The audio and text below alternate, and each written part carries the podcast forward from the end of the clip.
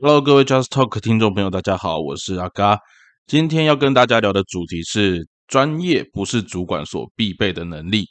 那这个主题呢，跟过去我们干搞多主管有点不太一样。那今天阿嘎是从一个专业的角度来跟你解析，当主管不一定要够专业，但是你一定要够懂人性。怎么说呢？这一集阿嘎来告诉你。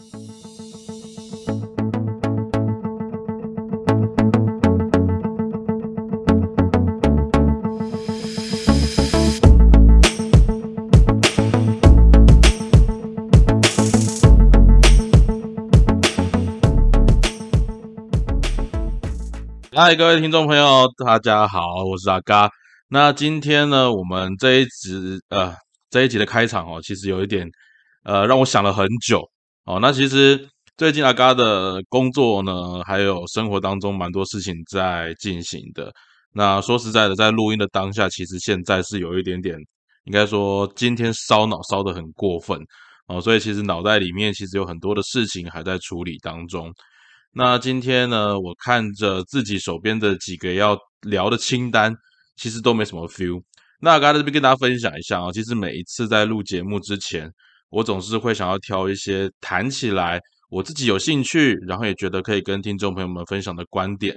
那我真的觉得哈，在职场上面工作，或者是不管在忙东忙西，只要你烧了一整天的脑，然后晚上想要把一些平常有兴趣的东西再拿出来讲。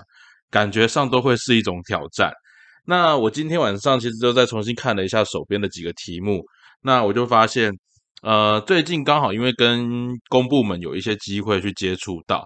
那其实跟公部门对应的过程当中，也会让阿嘎想起以前我们在公部门，然后常常遇到的几个有趣的问题，比如说像主机治国啊，我相信大家只要你有跟公部门合作过报案的话，都会知道。呃，申请报案或者是写标案不是太大的问题哦。最近标案的问题应该也是政治圈蛮热门的事情，那这个有机会我们再聊哈。但是不管怎么样，你单据送进去，主计说不行，那就是不行。你不用管说主计到底懂不懂民间烟火，他们反正他们就是看着账，然后他们会有一些莫名其妙的规定。那公部门的承办呢，有时候就很随小啊，就因为为了要符合主计的需求。因为很现实的一件事情，你没钱，什么事情都办不了嘛。那有钱能使鬼推磨，公部门也不例外。如果你的钱申请不下来，其实对公部门的承办来讲也是很头痛。所以他在承办的一些标案，或者是说一些标书规格啊、工作计划书里面，他常常还要去思考到，就是说对主机来讲，他们所在意的内容有哪些。OK，那是公部门的部分。那对民间单位来讲，我们也会去思考到说，哎。我跟公部门去要这个案子，那我能够做到什么程度？哦，那像阿嘎最近有几个合作的 case，那我就会遇到一个状况，就是我了解公部门想要的是什么，那我也了解民间单位想要的是什么。然而在这过程当中，现在我们角色身份换了一下，啊，我们从过去的公部门回到民间单位，那从民间单位的角色里面，我要怎么样去跟政府争取？那其实阿嘎这边跟大家分享一个小故事哈。呃，只要你是跟政府单位合作，好，只要你跟政府单位合作，你免不了。其实大部分我们在跟政府维持好的关系里面，呃，假设你的报案的规格其实够大，哈，就是一百万以上，哦，那些都要做公开招标的，不管它是限制标还是非限定都没有关系啊。只要一百万以上，其实公家单位大部分都会希望你可以保留一点空间，让他们可以去做政绩。哦，那这个地方其实阿嘎有机会会再跟大家聊一下这一个观点，因为我觉得，呃，现在很多的应该说政府单位，它的重点其实不是真的要想要帮人民做事，而是怎么样让他主管有曝光，然后把上面的人拱上去，自己就有机会拱上去。哦，这其实是一个蛮不理想的一种文官文化。但是台湾嘛，你也知道，在这几年其实文官体制不断被破坏，那大家想要的就是尽量往上升迁。啊，但是这是公部门。那回过头来，在民间单位呢，在民间单位，很多人可能呐，我们这个时代里面比较少人想要去当主管啊。但也不否认，你不想当主管，那你就要被人管。那当你被人家管的过程当中，你会觉得，干我的主管好像真的没什么脑袋，或者说我的主管这种能力也不好当主管吗？嘿，那没关系。阿嘎今天要跟大家聊的就是这个主题哈。其实我相信，在有一些公司里面，你们公司的产业内容可能是专业导向，所以主管的类型可能是有专业的技师，或者是很丰富经验的从业人员，他就很容易当主管。可是其实有一个很现实的条件，就是我们发现你能力很强，不见得你适合带人或带一个 team。哦，这个地方的观点我们要区隔开来哈。就像我以前在出版业，我遇过那种很强的编辑，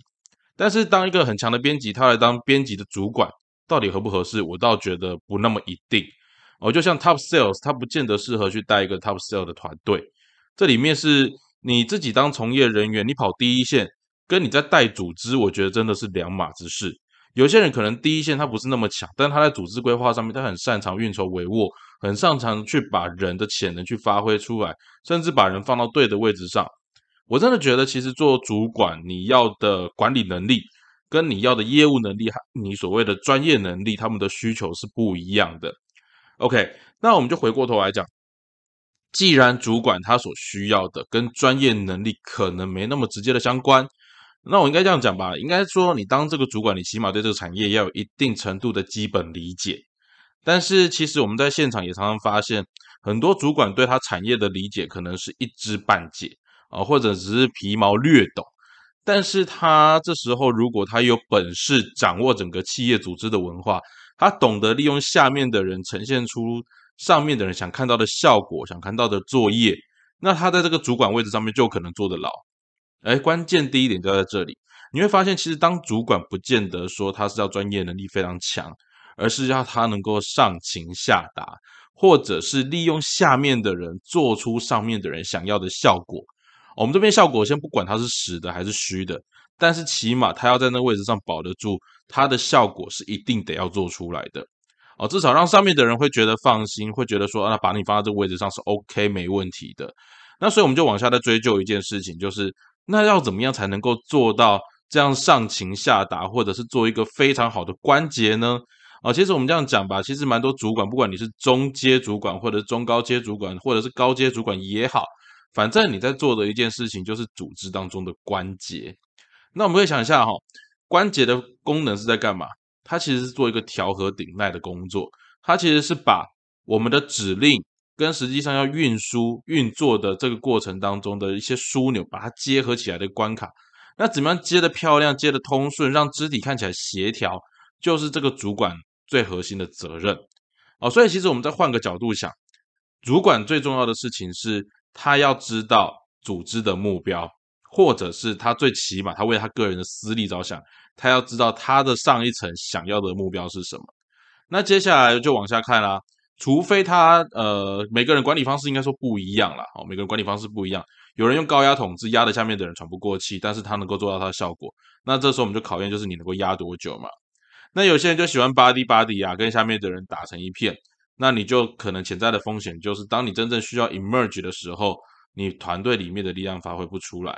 哦，那也有些人说他是那种呃浓鲜合度啊，不见得要跟下面的人打好关系，反正我只要上面的效果做出来，我就能够保我在职场上不死。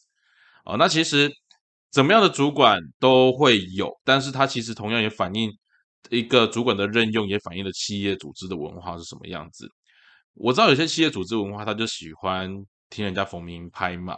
那也有些组企业组织文化是要求到你要实事求是的精神。那当然，更多我们俩会看到两个 mix 在一起。那你这时候觉得可能会心中会有小小的 OS 啊，为什么不是在那个比较好的主管那边呢？哦，或者是说你们部门说啊，还要我的主管很凉。